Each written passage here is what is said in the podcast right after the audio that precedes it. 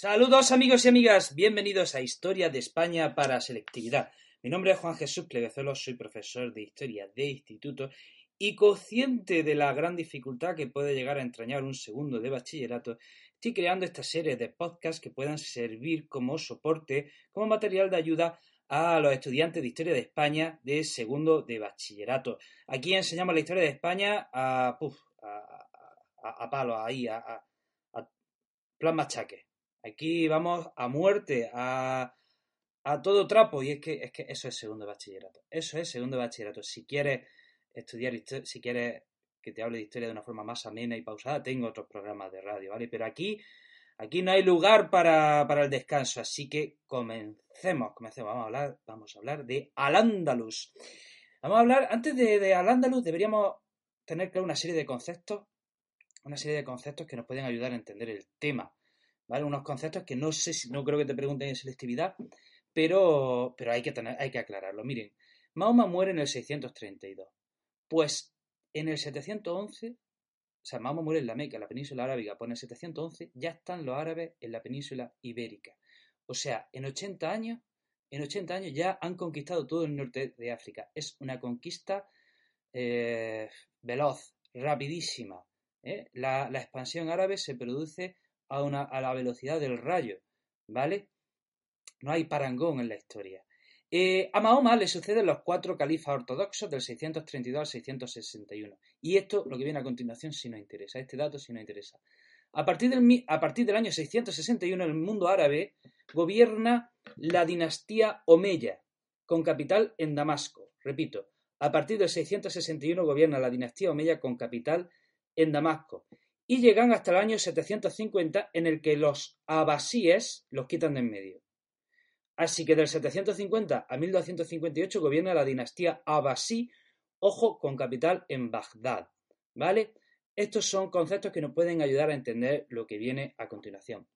Bueno, pues hablemos ya de, de, la conquista a la península ibérica. Recuerden, recuerden, comienzos del siglo VIII, comienzos del siglo VIII. ¿Quién gobernaba en la península ibérica? ¿Cómo? No te oigo. Sí, muy bien, los visigodos. Y segunda pregunta, comienzo del siglo VIII, ¿qué grupos estaban enfrentados en la península ibérica? Venga, venga, venga, ¿quién estaba enfrentado en la península ibérica? No te oigo, vamos, vamos, vamos. Muy bien, el rey don Rodrigo se enfrentaba a... El rey don Rodrigo tenía como enemigo a Huitiza y a sus seguidores. O sea, dentro del reino visigodo había enfrentamiento, había un conflicto entre... Eh, había un conflicto por el poder. Y aprovechando ese conflicto por el poder, eh, llegan los árabes y, y conquistan casi toda la península. En el 711, el general Tariq cruza la península ibérica, parece que con un contingente de bereberes. Parece que los árabes eran minoría y los que de verdad integraban esas tropas eran bereberes y derrotan al rey don Rodrigo en la batalla de Guadalete. En siete años, entre 712 y 718, los musulmanes han conquistado casi toda la península. Solo quedan algunos núcleos de resistencia en el norte de la península. Eh, como siempre, vascos, cántabros y astures aguantan a todos y resisten a todos y también resistieron a los musulmanes. Y en la franja pirenaica también aguantan eh, la conquista musulmana gracias especialmente a, la protección carolingia. Los musulmanes iban flechados, iban, iban, iban a, a, por todas y de hecho se llegan a meter en Francia iban dispuestos a conquistar Francia. Solo, ojo, los frenan Carlos Martel en la batalla de Poitiers en el 733. Perdón, en el 732. Vamos a las fases de Al-Ándalus. Hemos dicho, eh, hay varias fases en Al-Ándalus. Al principio Al-Ándalus se convierte, es un emirato dependiente de Damasco, repito. En principio al-Ándalus es un emirato dependiente de Damasco y va del 714 al 756. ¿Vale? Eh, en el 756 llega un joven Abderramán que había escapado de, la matanza a la que había sido sometido a su familia. Y en el 756 Abderramán llega a la península y proclama el Emirato Independiente. ¿Vale? El Emirato Independiente. Y desde el 756 al 929 hablamos de Emirato Independiente. Pasan los años, pasan los años, llegamos al 929 y el nieto del nieto del nieto, Abderramán III, se proclama califa. ¿Qué significa eso? Ser califa significa que además de tener poder político, tienes poder religioso. Así que Abderramán III eh, se independiza no solo políticamente, que ya lo estaba de sino también religiosamente de la gran capital del mundo islámico. Y ahora te pregunto, ¿qué dinastía y qué capital eh, estaban por esta fecha en el mundo musulmán? Vamos, ¿dónde estaba la capital del mundo islámico, del, imperio islámico? Vamos, lo he dicho al principio. Bagdad, en el actual Irak. ¿Y qué dinastía gobernaba el mundo árabe? La dinastía Abbasí, ¿vale? Y aquí Abderramán III hace del Andaluz, mm, vamos, muy fuerte. El Andaluz la fortifica, la hace muy fuerte, muy poderosa. Eh, o sea, al Andaluz en estos momentos llega a su máximo esplendor y de hecho frenan el avance cristiano, lo frenan en seco. ¿Y, eh, y, qué pasa? Bueno, pues que llegamos al final del 1031 y había un califa que era muy era niño y como no podía gobernar, eh, empieza a mandar un militar que se llama el Manzor. De forma que al califa lo delegan al palacio de, Medina Zara, mientras que quien de verdad gobernaba y dirigía aquello era Almanzor. Bueno, Almanzor, el califa se hace mayor y empieza a haber luchas de poder en Al-Ándalus entre la familia de este militar, Almanzor, y la familia del califa. Y entonces Al-Ándalus empieza a entrar eh, en barrena. Eh, empieza a deshacerse y cada gobernador de Al-Ándalus empieza a proclamarse rey empieza a proclamarse independiente. Entonces surgen reinos árabes, reinos musulmanes independientes, es lo que llamamos como reinos, reinos de taifas, ¿vale? Aquí empieza el periodo de los reinos de taifa y empieza en el 1031, ¿vale? Y estos reinos de taifa se enfrentan entre sí, se enfrentan entre sí y además tienen que pagarle un impuesto a los cristianos para que no les conquisten. Estos son los llamados parias.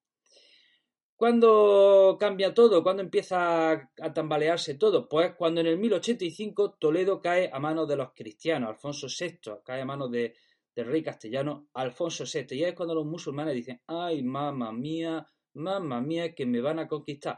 Y llaman a un pueblo, a un pueblo del norte de África, que son los almorávides. Y los almorávides invaden la península en el 1086. Eh, invaden la península en el 1086 y establecen un breve imperio que se deshace en el 1140. Y en el 1140, adivina, adivina adivinanza, ¿qué pasa en el 1140? Pues que de nuevo estalla un segundo periodo de taifas. Eh, los cristianos aprovechan, por supuesto, las divisiones de los musulmanes. Y en el 1146, de nuevo hay una invasión de un pueblo norteafricano que son los almohades. Los almohades establecen un breve imperio que va de 1146 a 1212. ¿Qué había pasado en 1212? La batalla de las Navas de Tolosa. Esta batalla es quizá de las más importantes, no, quizá no, es la más importante eh, que se da en la Reconquista. ¿Por qué? Porque en la batalla de las Navas de Tolosa por primera vez se juntan todos los reinos cristianos de la península al mando del rey Alfonso VIII de Castilla y también vienen cristianos de toda Europa. Y ahora, attention, I ask you, why, why ¿Por qué eh, vienen tantos cristianos a luchar la batalla de las naves de Tolosa? ¿Qué tenía? ¿Qué tenía la batalla de las naves de Tolosa? Pues resulta que el Papa había dicho que esa batalla era una cruzada, eso era una guerra santa, y como cruzada que era, pues tenía que tener el apoyo de todo el buen cristiano, y por eso los cristianos van allí a luchar a la batalla de las naves de Tolosa y por supuesto vencen. ¿Qué sucede tras la batalla de las naves de Tolosa? Divina adivinanza, efectivamente. Llegan las terceras taifas. Y una de esas taifas hay un señor que en 1238, eh, un caudillo que nace en, un pueblo de Jaén, Arjona, se me había ido el nombre, se llama Muhammad I, bla, bla, bla, bla, bla, Nazarí, bla, bla, bla, bla, bla, y eh, era apodado por los cristianos como Rey Alamar. Y como uno de sus apellidos era Nazarí, eh, bueno, en árabe, en, español sonaba Nazarí, en árabe se pronunciaría de otra, de otra manera. El, llamamos a Granada, llamamos a este reino como el reino nazarí de Granada, ¿vale? Este Muhammad I es quien funda el reino nazarí de Granada, que abarcaba los territorios de, por supuesto, de Granada, parte de Almería, parte de Cádiz, eh, hemos dicho Málaga, Almería, Granada y Cádiz, y un poquito de Jaén, ¿vale? ¿Qué sucede? Pues que en el 1482, eh, por líos, como siempre, por líos de falda y, intrigas familiares, eh, empieza una guerra civil en el reino de Granada y esto lo aprovechan los cristianos lo aprovechan los cristianos para definitivamente en 1492 conquistar eh, Granada. Bien, estas son las fases de la conquista. Ahora mm, intuyo que pudiera haber dos preguntas más en el examen de selectividad. Por ejemplo, hablar de la diversidad de la sociedad de la sociedad andalusí. En la sociedad andalusí, en al había varios grupos, había varios grupos étnicos religiosos. Por ejemplo, estaban los árabes, que hemos dicho que eran una minoría, que eran una minoría, pero que eran la élite. También estaban los bereberes, que sabemos que es un pueblo nativo del norte de África que, bueno, pues también eran musulmanes y también estaban en la península ibérica. Había otro grupo que eran los judíos, que especialmente se dedicaban al comercio y que vivían en las ciudades. Tenemos que hablar también de los eslavos que vienen del este de Europa, que en principio, eh, en principio tienen origen, orígenes esclavos, ¿vale? Pero que, bueno, eh, también se integran en la sociedad andalusí. Tenemos que hablar de los muladíes, que eran los hispanovisigodos que se convierten al Islam, y los mozárabes, que son los cristianos que, no han renunciado al cristianismo. Y para terminar, tenemos que hablar de eh, la aportación de la presencia musulmana a la península ibérica. ¿Qué nos traen los musulmanes? Pues miren, nos traen cosas tan importantes como la agricultura de regadío. Por cierto, ¿qué es la agricultura de regadío? ¿Ah? ¿Y qué es la agricultura de secano? ¿Ah? También nos traen árboles frutales, como el naranjo y el limonero. Nos traen también verduras como la espinaca, la berenjena y la zanahoria. O sea que nos trajeron cosas muy nutritivas. Eh, tenemos que decir que la sociedad andalusí era una sociedad urbana. Eh, Córdoba, Córdoba llegó a ser de las ciudades más grandes de, Europa. También tenemos que hablar de, ¿qué más? ¿De qué más? ¿De qué más? Ah, sí, del comercio. Eh, el comercio era muy activo en Al-Ándalus porque al-Ándalus formaba parte de un gran circuito comercial que representaba el mundo musulmán, que iba desde el mundo árabe, que iba desde la frontera con la India hasta la península ibérica. O sea, todo eso era un, todo eso se podía mm, viajar, ¿eh? un comerciante podía viajar por toda esa zona, hablando siempre árabe, usando la misma moneda, ¿vale? Y es una cosa que en la Europa cristiana no pasaba. Tenemos que hablar de la aportación al idioma. 4.000 palabras, 4.000 palabras del castellano eh, vienen del árabe. Y también tenemos que hablar de, las costumbres. Eh, eh, nos influyen en la música, parece que el flamenco tiene influencia árabe, en la biblioteca, recordemos que Córdoba llegó a tener una de las bibliotecas más grandes de, Europa, en la gastronomía, etcétera, etcétera, etcétera. Ay, qué cansado me he quedado, chiquillo. Bueno, amigos y amigas, espero que esto te haya ayudado a, repasar un poco mejor el tema, espero que esto te, ayude a sacar e, ese segundo bachiller, el segundo bachillerato que tan duro es pero, pero bueno, eh, espero que esto te haya servido. si valoras mi trabajo, apóyame, dale un like a este programa. Si me estás escuchando en iTunes, por favor, valoraría las cinco estrellas.